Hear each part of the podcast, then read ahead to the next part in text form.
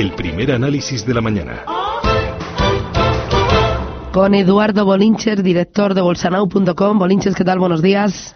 Muy buenos días, Susana, ¿cómo estamos? Pues nada, ahí vamos, eh, toreando un trancazo que no veas. Algo Cuéntame. se nota, algo se nota, Sí. pero bueno. Eh, ahí, ahí, eh, bicho malo nunca muere. Oye, cuéntame, Bolinches, IBEX 35, ¿cómo lo ves en el corto plazo? Bueno, pues en el muy, muy corto plazo tenemos festival alcista en los futuros estadounidenses, con un importante hueco alcista, lo cual significa que vamos a tener una alegría en la apertura europea. Aproximadamente unos 50 puntos de IBEX, lo que el mercado gris está comentando, ¿no? Esto significa ya un serio acercamiento a los 9.300 directamente en niveles de apertura y a partir de ahí, pues el siguiente paso. Llevamos, eh, pues desde casi, casi principios del mes de octubre, eh, que no podemos con la zona de los 9.400 barra 9.450. Por lo tanto, ahí está la guinda de la tarta de lo que podría ser una semana tremendamente alcista, ¿no? Así que, de momento, pasito a paso, ¿vale? Primero 9.300, consolidarlo, que no se nos cierre el hueco de apertura, es decir, volveríamos a tener una señal de debilidad si efectivamente el hueco de, apertura que vamos a tener no lo aprovechamos y cerramos en zona de máximos hoy y más bien lo que hacemos es que se cierra el hueco y que volvemos a ver cotizaciones por debajo de los 9.250, si eso no ocurre, pues tendremos un buen cierre en el mes del lunes. Yo creo que puede ser bastante factible y por lo tanto acabar la semana de nuevo golpeándonos contra la pared. Mm, Insisto, un montón de tiempo entre la zona de los casi 9.400, concretamente más o menos los 9.380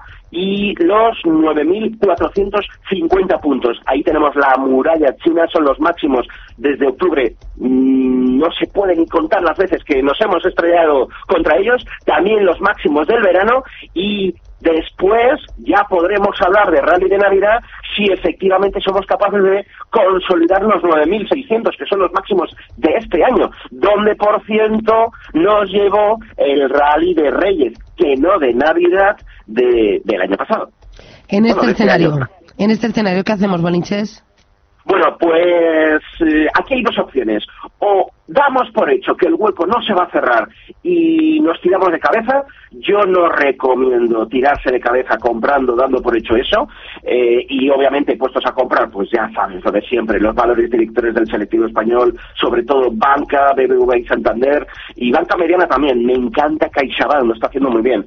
Y opción número dos, la veo mucho más coherente, es esperar la primera hora de contratación. Precisamente por lo que yo creo que no va a ocurrir, pero y si ocurre, nos quedaríamos enganchados. Es decir, que solo a partir de las 10 de la mañana, si confirmamos que el supuesto hueco de apertura no se cierra, pues entonces atacamos esos valores de primera de primer nivel, ¿no? Entonces, bueno, quiero ver cotizaciones por encima de los 9.300 hasta las 10 de la mañana que no se cierra el hueco y entonces saltamos. ¿Sobre qué saltamos? Decía que me encanta mucho eh, CaixaBank. Bueno, pues eh, los dos bancos grandes, por supuesto, pero es que CaixaBank tiene una estructura de mínimos crecientes preciosa, mientras que no pierda los 2.55 hay que estar ahí y, por lo tanto pues también me encanta, ¿no? Un, un Bank que no pierda los 6, eh, un Sabadell que no pierda los 0,96, es decir, todavía tiene una clara estructura alcista y por lo tanto se puede apostar bien por la banca. Muy bien. En el mercado americano, ¿nos sumamos al festival alcista?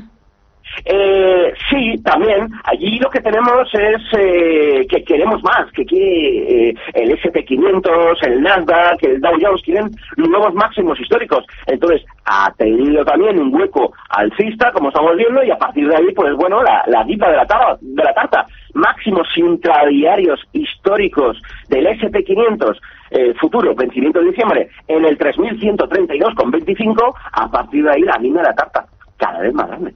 Bueno, en este escenario compramos oro. Eh, no, no hay miedo, no hay necesidad, no hay inflación y esto es vital que la haya para que el oro eh, pueda eh, seguir escalando posiciones y ahí está en modo correctivo después de la animalada que hizo que fue eh, pues reaccionar desde la zona de los casi casi 1300 a los 1550 por lo tanto está en modo corrección ver una corrección del 38.2 es lo mínimo que deberíamos hacer ya lo testeó 1445 va a haber un doble testeo a esa zona y a partir de ahí lo que ocurra con ese nivel es vital para yo creo que los próximos seis meses. Así que paciencia y ver qué ocurre en 1445. Mm. ¿Tú utilizas más el mercado español o el mercado europeo, el Eurostock 50? Pues yo, como se dice muy, muy coloquialmente, yo le meto a todo lo que se menea. Es decir, ¿qué significa eso? Vas a ver ahora, en cuestión de media horita, mi cartera, estoy ponderado en bolsa alemana y estoy ponderado en bolsa tecnológica, Nasdaq 100. Así que esa es mi cartera de acciones y luego sí, vía CCDs, eh, índices, sobre todo índices y algo de Forex, pero mm, los pares principales eurodólar, ahora está muy movilito también el tema de la libra, es decir, pero pero poco más. Mm. Ya está bastante, ya está bastante bien. Cuando me dices bolsa alemana, eh, ¿compras índice o compras valores? Valores en concreto, valores en concreto. Dame unos cuantos. Pues ahora te puedo decir, por ejemplo, pues que tenemos, a ver, que tengo en cartera, te lo voy a decir inmediatamente. Eh, pues SAP, la alemana SAP, Fresenius Medical, eh, Fraport, la gestora de, los aeropuertos de Frankfurt, eh, Viena Insurance, una compañía de seguros que está haciéndolo bastante bien, lo hace de maravilla Compu Group, eh, también está subiendo muchísimo, la eléctrica RWE, eh, Lufthansa, hacerme con ella y no me entra Morphosis también, eh, Ibrefement, eh, quiero hacerme con ellos, es decir, ah, ahora os pongo ahí arroba Radio Intereconomía en vuestro Twitter de, de- del programa, mi cartera Vale. para que tu audiencia pueda echarle un vistazo. Y otra cosita, cuando dices que estás cargado de tecnología, dame nombres propios. Entiendo que tecnología en Estados Unidos.